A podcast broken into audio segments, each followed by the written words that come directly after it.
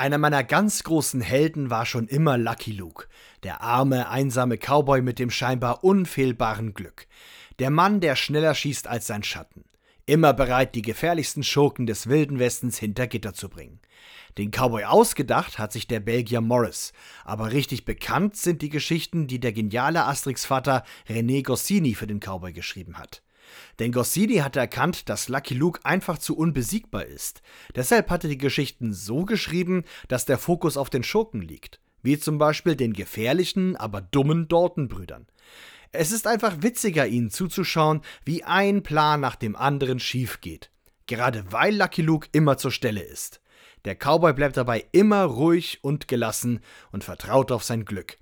Irgendwie zieht ihn das schon aus jeder Patsche. Ich wäre gerne manchmal so cool wie Lucky Luke und wünsche mir eine solche Gelassenheit.